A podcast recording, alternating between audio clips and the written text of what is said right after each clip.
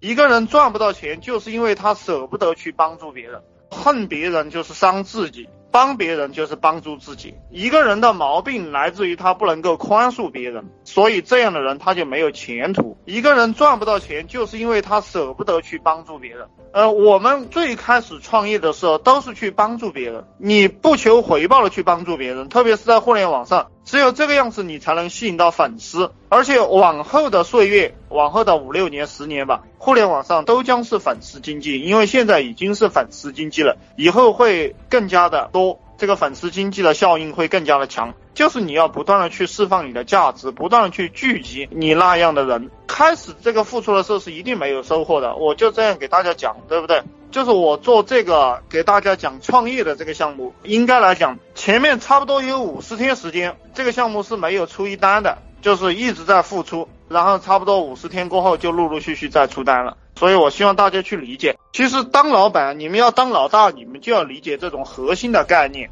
理解了这个核心的概念，实际上你的能力、你的技巧、你的团队自然就来了。